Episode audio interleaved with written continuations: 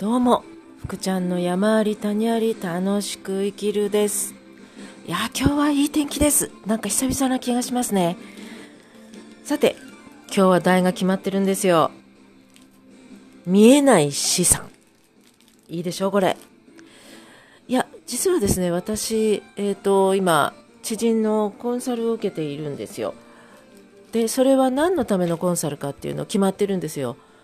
私すごくマネタイズといってそのお金に関してのが意外と分かってなくてでまあ西野さんの、まあ、お金の勉強会みたいなの何回も出てあやっぱりそこは私の弱いところだなと思っていたのでちょっとしっかりとコンサル受けてそのお金マネタイズをすることマネタイズの意味も分かんなかったですね。要はその収入にするためのものそうどういうふうにしていったらいいかっていうことなんですよ。で私はやりたいことがあります。最後の人生最後の夢があります。でも今西野さんの本をおすすめですけど夢と金にも書いてありますけどそのやりたいことのためには夢のためにはお金が必要なんですよ。自分の生活が不安定なのに夢を実現させることはできないんですよ。で、私は一回小さいですけど、まず一つの夢を実現させたことがあります。でそれは、えっ、と、2007年なんですよね。で、その時は5年ぐらいしか、まあ、認可外の保育園をもう何も知らない状態でいきなり立ち上げて、で、経営と運営と、まあ、税理士をつけましたけどね、その時は。で、結局5、5年間やって、えっ、と、黒字になったのが2ヶ月だけという、まあ、世間一般から言えば失敗ですよね。だけど、そこから学んだことがたくさんあります。で、その一つが、その、収入が、その自分のそのマネタイズができてなかったんですね。で、今回、これは絶対私にとって必要なことだろうなと思って。もちろんコーチングにお金はかかりますけれどもやっぱり必要だなと思ったんですね。で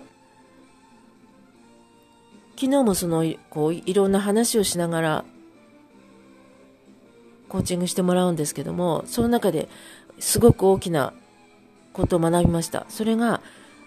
見えない資産です。で私は確かに保育園に30年、40年いました。で、メンタルの勉強も少ししました。でも、その、それが、確かにお金をかけたわけですよね。で、見えない資産ってどういうことかっていうと、例えば、私が、えっ、ー、と、日本メンタル協会で、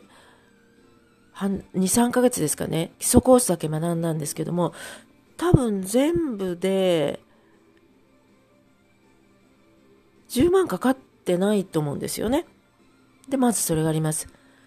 から30年近く、その保育をしてきた経験、これも見えない資産です。で、もう一つ、私は、結婚はしていましたが、その言葉の暴力を30年近く受けてました。で、そこで自己肯定感めちゃめちゃ下がったんですよね。もうお前はダメだとか、もうそういう世界だったんですよね。で、そんな私が今、自分を信じ、自分を認めてあげられるようになったのはどこから来てるんだろうかっていう。それがこれから私が見えない資産を仕事としていこうとしています。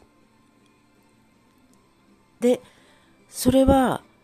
自分皆さんも考えてみてください。何か資格を取るために勉強した。それに多分お金かかってるはずなんですね。でいろいろな人とのつながりがあります。そのつながりって全くお金もかけないでできたでしょうか？私はその人とお茶をしたりとか、その人のイベントに参加したりだとか、そういうところから人ってつながっているんですね。なので、0円ではないなと思ってるんですよ。で人とのつながりも何らかのお金がかかってるわけですよ。で、私が今これから仕事としてやろうとしているのが、その部分なんですね。私、それは、私自身も、自分のことをもう一回振り返ってみたんですよ。で、そうすると、結構、お金をかけてきたっていうことがわかるんですよ。だからそれが見えない資産なんですよ。で、すべていろんなことが私の中で資産になって、それを私は今これから一つの事業として皆さんの困っていることを助けるきっかけになるんじゃないかなと今最近やっと少し確信してきました。なんかそれまでは、こんな見えない資産で、まあ、要はですね、えっ、ー、と、あなたの、えっ、ー、と、ダイエット協力します。今、例えば、80キロあったら、半年で10キロ痩せるようにします。これ見えやすいじゃないですか。そうすると、そのためにいくらいくらで私はサポートします。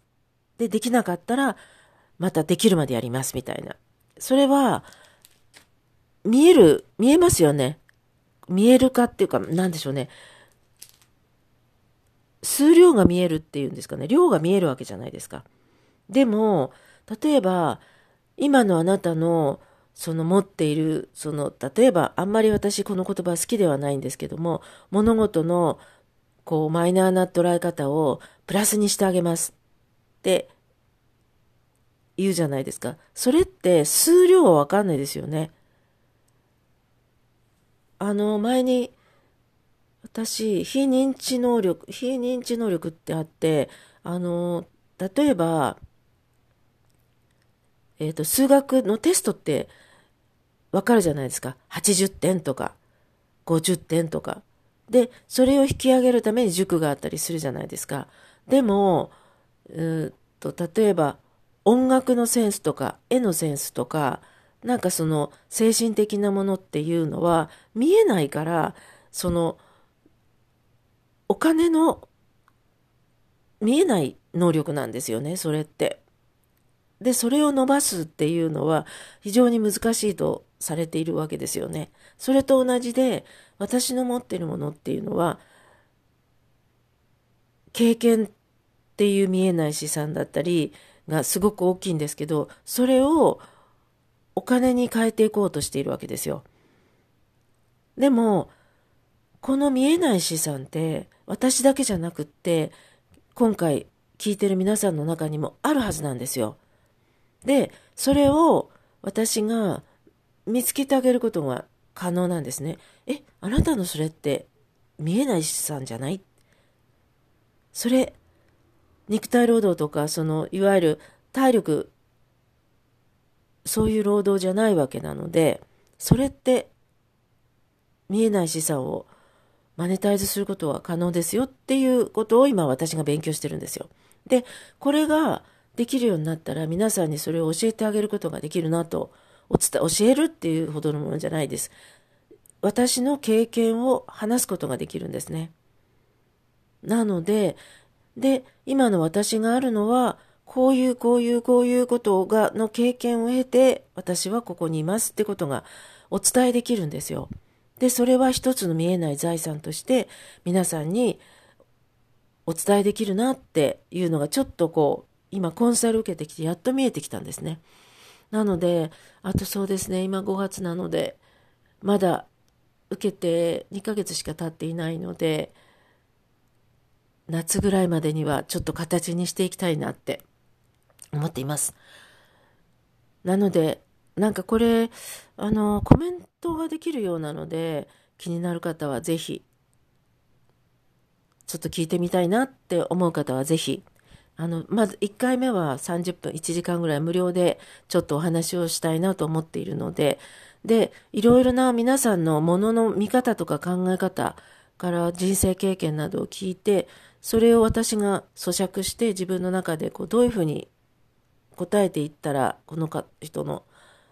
見方、考え方がこう変えられるの、変えられると思ってないんですけどね、こう、方向転換できるのかなっていうのの手助けができるかっていうのをモニタリングもしていってるので、興味ある方は、あのー、ま、Facebook で、えっ、ー、と、ゆりこ福島っていう、自由の言う理科の理、子供の子に福島県の福島ですね。これで検索していただいてメッセンジャーいただければ。